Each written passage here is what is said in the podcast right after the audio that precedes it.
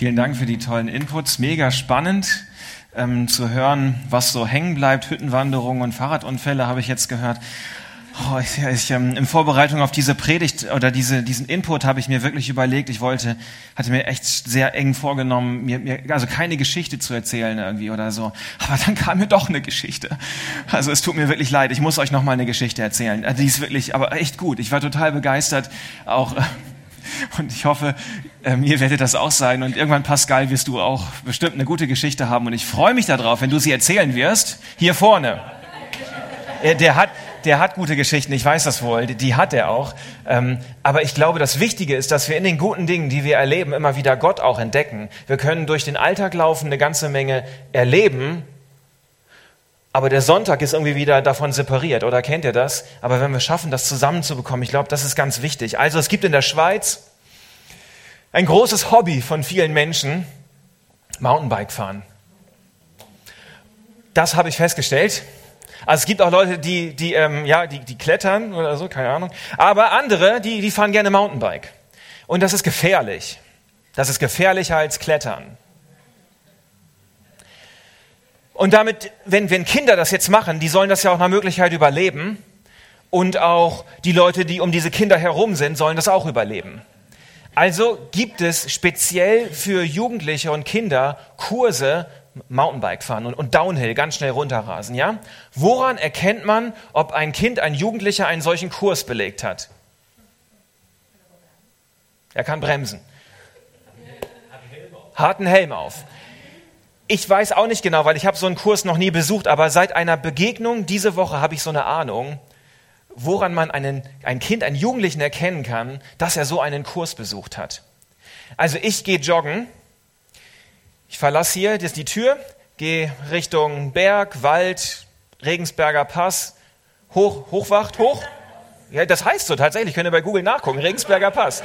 Ja, das ist unglaublich, ne? Eine eigene Passe. Im Winter Vollsperrung und so alles. Nee, weiß ich nicht. Aber ist auf jeden Fall nur mit Schneeketten befahrbar. So hoch ist er auch nicht, aber es ist offiziell ein Pass. Ja, das habe ich mir nicht ausgedacht. Das ist Google und nicht Bibel. Ja, ja, das ist, das ist korrekt. Bibel kommt noch. Pass auf.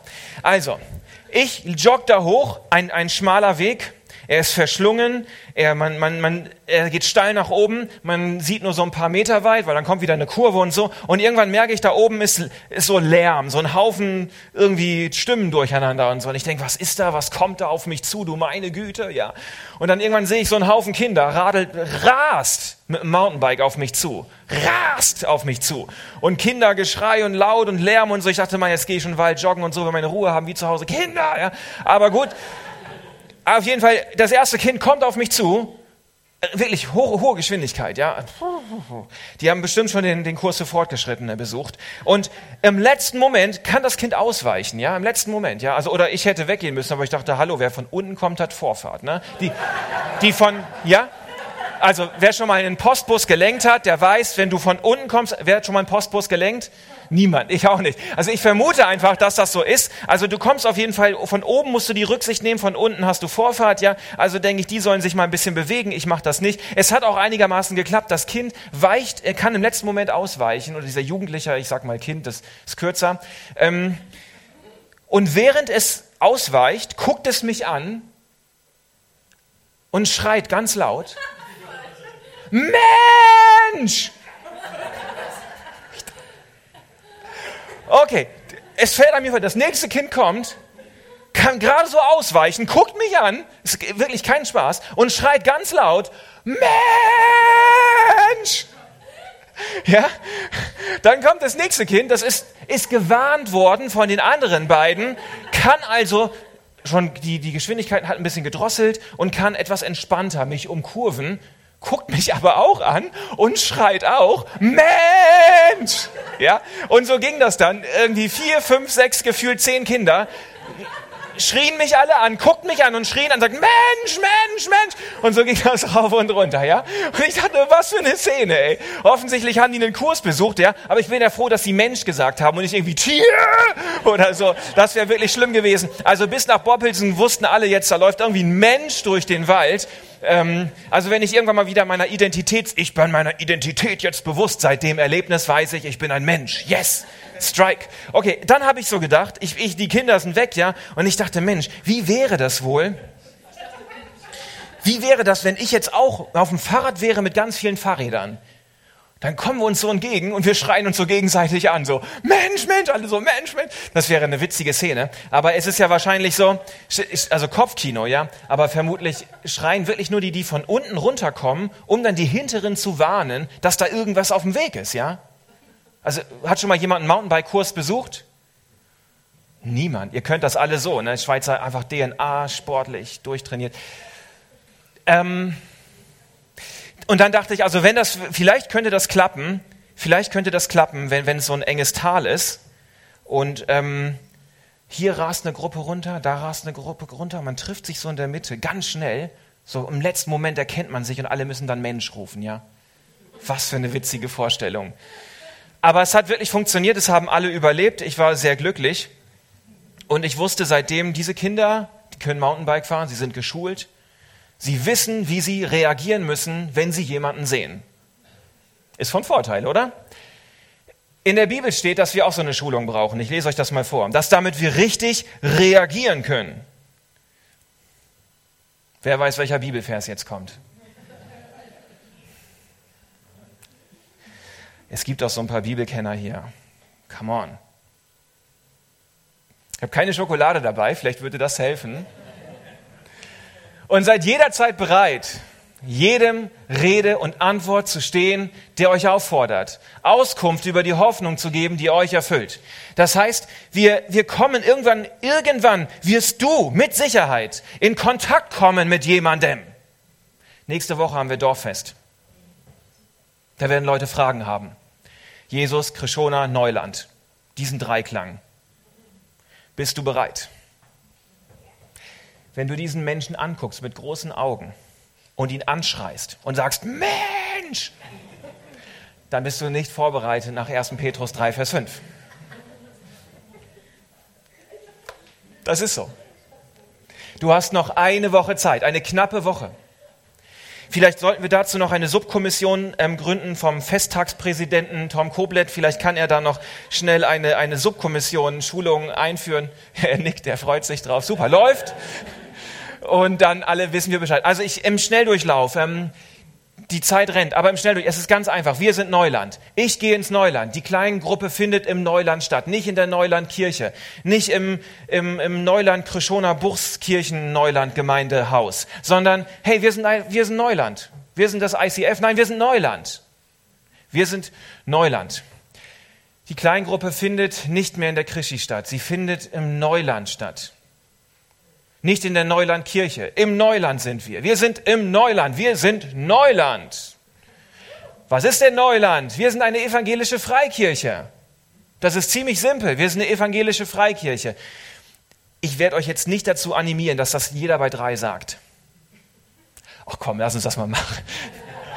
Wir sind, es ist, was, was ist neu? Wir sind eine evangelische Freikirche. Was ist denn eine Freikirche? Ja, wenn jemand kommt und sagt, was ist eine Freikirche? Das Einfachste, was man sagen kann, ist, wir haben eine bewusste Taufe. Komm nicht mit Staat und Geldern und komplizierten Strukturen, will keiner. Hey, wir haben eine bewusste Taufe. Wenn du bei uns dabei bist, wir taufen niemanden einfach so, weil er vielleicht nicht will, weil er doch will, weil er klein ist, weil er geboren wurde, sondern bei uns ist es so, dass man sich bewusst taufen lässt, weil es bei uns um eine persönliche Beziehung zu Jesus Christus geht, die nicht einfach automatisch kommt, sondern die man bewusst angehen muss. Du hast einen super Aufhänger dafür. Vielleicht bist du heute Morgen hier und du bist noch kein Neuländer, dann weißt du das jetzt, wie man Christ wird. Indem man betet und zwar selber betet, Gott, hier bin ich, ich bin Sünder, ich brauche Gnade. Dann gibt man sein Leben Jesus und lässt sich taufen. Du hast über, einfach über diese simple Frage, was ist eine Freikirche, da kannst du richtig reinbrettern an der Stelle. Und Tom wird euch die Woche über erklären, was ihr da im Detail dann sagen könnt. Also, das ist super. Freikirche. Und dann geht's weiter. Warum denn Neuland? Warum Neuland? Wir möchten Menschen einladen, Kirche und Jesus neu kennenzulernen. Das ist unkompliziert. Das ist einfach ein, normal, ein normaler Satz. Mm. Und es trifft auch ganz gut, denke ich. Ich möchte euch eigentlich gar keine, ich möchte euch noch, ich, ich habe noch fünf Minuten Zeit. Fünf Minuten. Das ist viel zu wenig. Aber ich möchte euch nochmal unser, unser Fundament. Wisst ihr, es geht ja am Ende nicht darum, dass wir irgendwelche schlauen Sätze sagen, die, die, ähm, die vielleicht passen, die vielleicht nicht passen, ähm, die du dann wieder vergessen hast. Am Ende geht es ja ähm, um das Fundament, dass, das, dass du, dass ich, ähm, dass wir das Fundament des Glaubens, den Kern verstanden haben und dass wir eine gute Motivation haben. Da muss das Fundament muss stimmen. Und wenn das Fundament stimmt, dann können wir darauf was Gutes bauen. Ich hatte eigentlich gedacht, ich habe ein bisschen mehr Zeit heute, aber ich möchte euch noch eine Frage stellen. Der schiefste Turm der Welt, welcher ist das? Pisa, richtig. Danke für die Antwort. Die ist natürlich falsch der schiefste Turm der Welt steht. Ich habe schon so viel über die Schweiz Tolles erzählt, aber der schiefste Turm der Welt steht in meiner Heimat in Surhusen in Ostfriesland. Guinness Buch der Rekorde könnt ihr nachgucken. Der schiefste Turm der Welt hat eine Schieflage von 5,19 Grad und Pisa nur 3,97 oder so. Also der ist definitiv sehr viel schiefer. Ähm, warum ist der schief? Weil der Grund weich ist und weil die kein vernünftiges entsprechendes Fundament darauf gesetzt haben. Man kann auch auf weichem Boden bauen, dann braucht man ein gutes Fundament und wenn wir das Fundament nicht haben, wird alles da drauf schief. Es wird sehr schief. Deswegen brauchen wir ein gutes Fundament. Unser Fundament, was wir haben, ist entscheidend. Wenn wir jetzt anfangen, Neuland zu bauen, ja, neues Logo, neuer Name, Pastor ist nicht mehr neu, Gebäude ist bald neu, da ist jemand Neues in der Gemeindeleitung drin, ähm, wir, wir spüren vielleicht eine gewisse Aufbruchstimmung und wir gehen jetzt aufs Dorffest, die Homepage ist neu. Alles, was wir bauen, ja, alles, was wir tun, es braucht dieses klare Fundament, sonst wird es schief. Wir brauchen ein deutliches Fundament, was eindeutig ist, wo wir den, den Kern unseres Glaubens klar haben und wo wir unsere Motivation ganz klar haben. Denn so hat Gott die Welt geliebt, dass er seinen eingeborenen Sohn gab, damit jeder, der an ihn glaubt, nicht verloren geht, sondern ewiges Leben hat. Meine Lieben, das ist immer unser Fundament. Ob wir ein neues Logo basteln, ob wir beten, ob wir an Strukturen denken, ob wir, ob wir Lobpreis Power Worship haben, ob wir ob wir taufen, ob wir einfach nur in der, in der Ecke sitzen und Kaffee trinken. Wir wollen Dinge tun, weil Gott diese Welt liebt. Das muss uns antreiben. Egal, was du für Gedanken hast über diese, über diese Kirche, wie wir etwas tun, was wir tun, warum wir es tun, das ist der Kern, der uns bewegen muss. Gott liebt diese Welt. Und wir wollen diese Liebe natürlich transportieren. Und dafür müssen wir selber lieben. Wir, wir, wir dürfen lieben. Wir, vor zwei Wochen habe ich davon gesprochen, dass unsere Seele die Fähigkeit hat, Liebe Gottes zu empfangen.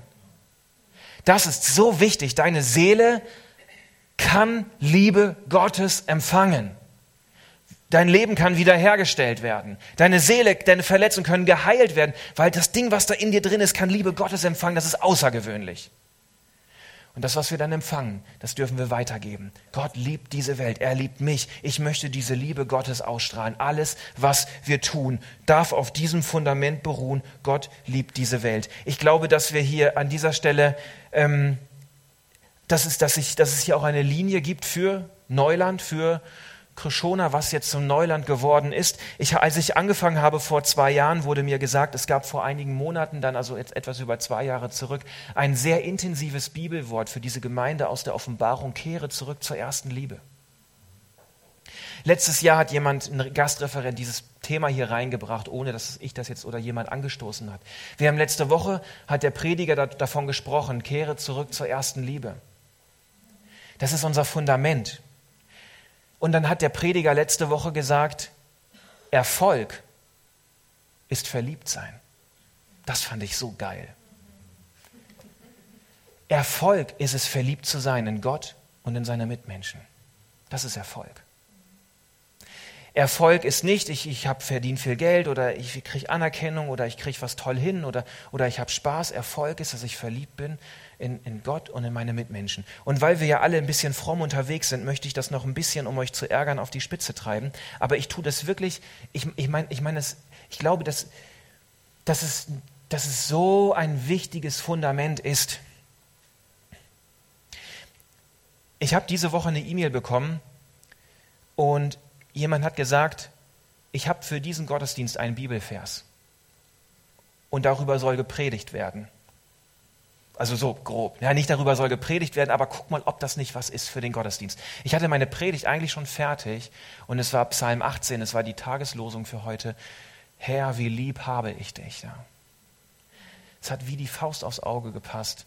Und dann wurde das unten im Eingangsbereich, seht ihr das auch auf das Schild draufgemalt. Und jetzt, und jetzt stretche ich euch noch ein bisschen und dann darf das Lobpreisteam darf schon mal nach vorne kommen, damit wir hier keine Zeit verlieren.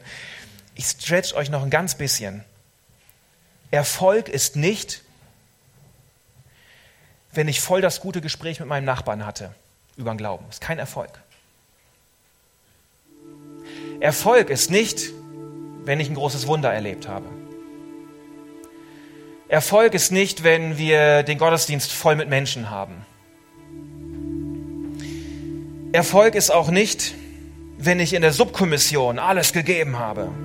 Erfolg ist nicht, wenn ich einen Monat stille Zeit geschafft habe. Erfolg ist es nicht, wenn ich 30 Jahre Lobpreis geleitet habe, 30 Jahre Kinderdienst gemacht habe. Das ist nicht Erfolg. Das ist kein Erfolg. Lest mal die Stelle in der Offenbarung. Lest mal 1. Korinther 13, das Liebesgebot von Jesus. Erfolg ist es, wenn ich verliebt bin in Gott und in Menschen. Das ist Erfolg, wenn ich sagen kann, ich liebe Gott und Menschen mehr als gestern. Das ist ein Erfolg.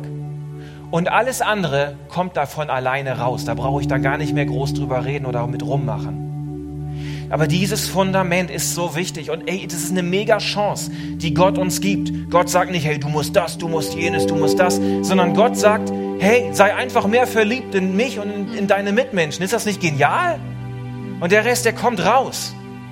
Und dann gehen wir nicht zum Dorffest, weil, Entschuldigung Tom, Tom ein so guter, sanfter Druckmacher ist,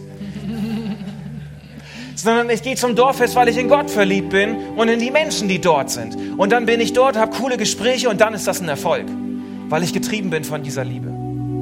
Aber wenn ich zum Dorffest gehe oder sonst irgendwo einen Dienst mache oder über den Glauben spreche und musste singen, ja, dann hm, ist das nicht unbedingt, aber ich habe endlich mal einen Monat stille Zeit. Das war so, weißt du, Gott kommt nicht so, oh, ja, hast du toll gemacht. Ja, hey, er will Liebe haben, er will Beziehungen haben und das ist das Fundament. Und ich möchte euch einfach erm-, ermutigen, ja, wenn wir anfangen, Neuland weiter zu bauen, dass wir dieses Fundament nicht verlassen. Erfolg ist, Gott zu lieben, Menschen zu lieben, mehr als gestern. Und ich glaube, dann wird das richtig, richtig gut. Amen. Amen.